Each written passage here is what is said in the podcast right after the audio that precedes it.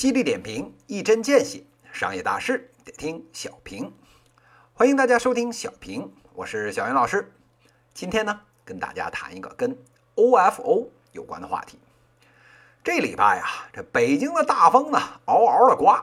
这好处呢，是这个雾霾呀，吹到啊河北省去了，跟我们啊这京津冀一体化的这路线啊完全吻合。这北京不想要的，哎，都归河北了。这坏处呢，就是啊，这大风一刮，这气温啊层层的往下落。这小云老师啊，这老寒腿，哎，眼见啊就要顶不住了。这同样啊，跟小云老师一块儿，哎，快顶不住的，还有我们啊人尽皆知的小黄车 OFO。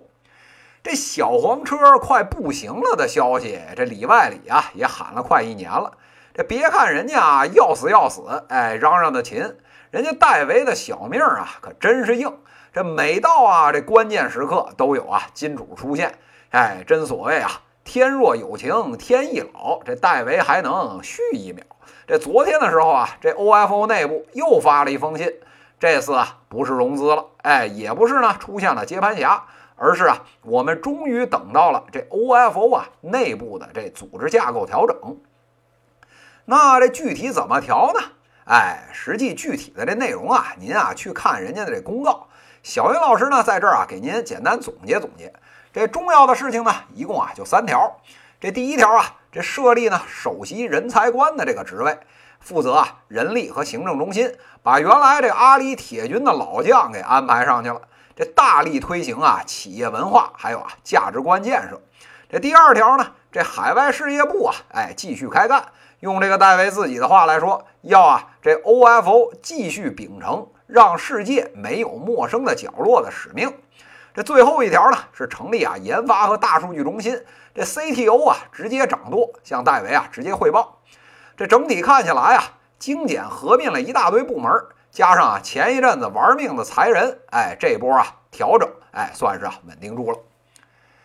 那是不是这 OFO 最近就这点变化呢？哎，当然不止这一点了。您啊，听了小云老师前几期这 OFO 的相关节目，您就知道，现在啊，这 OFO 啊已经穷疯了。先是呢，被人发现这 OFO 啊，这微信公众号都开始啊卖软文了。这仗着自己啊，号称这两千五百万的这用户，哎，开始啊卖软文，一篇呢四十八万，这视频广告啊打个折七十五万，明码标价，哎，童叟无欺。不仅如此，这前两天呢还上线了这 P2P 理财。跟啊这 PP Money 哎合作，把您这九十九块钱的这个押金啊变成了这 PP Money 的理财产品，这人民群众啊都气疯了。这小样的你呀不退钱这也就完了，这还他奶奶的忽悠我们去弄什么理财？现在啊连路边的二傻子都知道了，这 P to P 那两个 P 啊不是这 person 的那个 P，而是啊骗子的骗。哎，所谓这 P to P 啊，就是啊，从大骗子到小骗子，这谁信呢？哎，谁就是中间那个二。最后呢，这连这合作方那 PP Money，哎，自个儿都看不下去了，赶紧啊叫停了这个项目。这一场闹剧啊，方才落幕，真是让人啊啼笑皆非。那这 OFO 团队这次整改有没有用呢？小云老师啊，送您四个大字儿：没有卵用。哎，咱们啊一条一条来看啊。这第一条，这首席人才官搞什么企业文化和价值观建设？这小云老师啊都给气乐了。这大冬天啊，光着屁股，这裤衩都漏风了，还给自己抹口红呢。这下顿饭在哪儿都不知道呢。这时候学起人家世界五百强百年老店来了，死字怎么写知道吗？这不过小云老师转念一想，人家干的也对。这现在要抓的确实是人才和价值观。人才这边，但凡有点办法、有点能力的，哎，这都走的差不多了。再不忽悠新傻子进来，这就顶不住了呀。这价值观这边，这立马啊就得灌输和公司共存亡的这观念。按照啊民企的这一般套路，下一步啊就是啊大力推广这员工的持股计划，让您啊赶紧把手里这两个钢镚给捐了，哎，跟老板啊绑在一条战车上面玩。这说完了第一条啊，咱再看第二条。这海外事业部继续干这事儿啊，我都无语了。这一看啊，就是这“一带一路”的这新闻看多了。这七月到现在啊，什么 OFO 的这个澳大利亚呀、啊中东啊、这以色列呀、这日本啊，这能撤的都撤了。这攘外必先安内，听说过吗？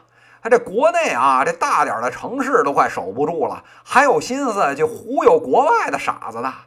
哎，别处不说，北京啊，未来三四个月，这大雪呢封了山，这走路啊，裤裆都发凉。这骑 OFO 还不得骑一路尿一路啊？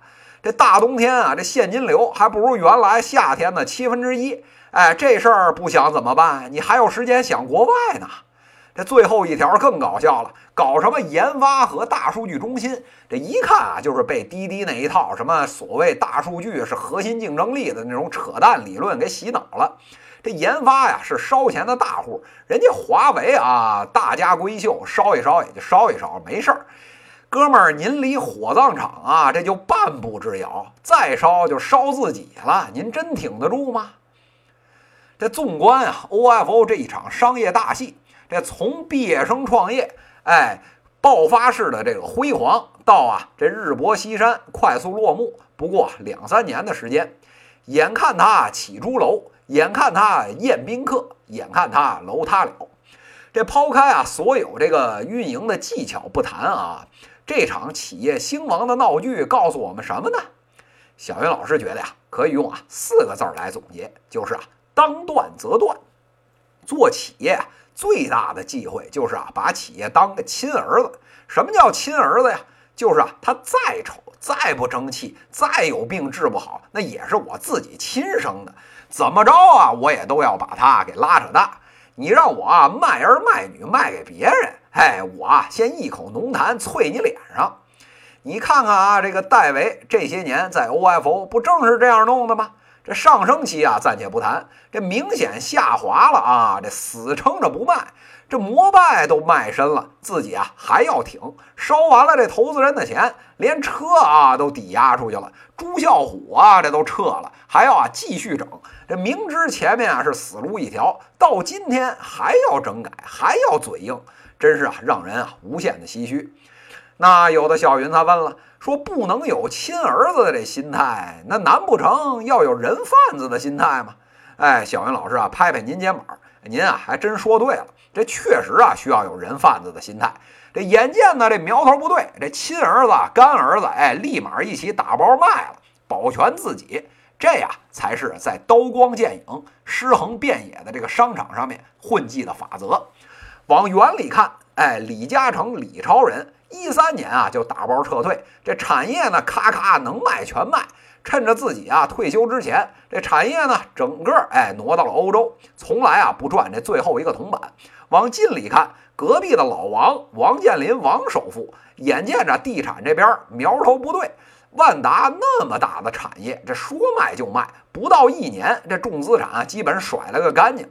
这种杀伐果断。断臂求生的大勇气、大胸怀，又岂是大学生创业那点虚无缥缈的所谓情怀能比得了的了？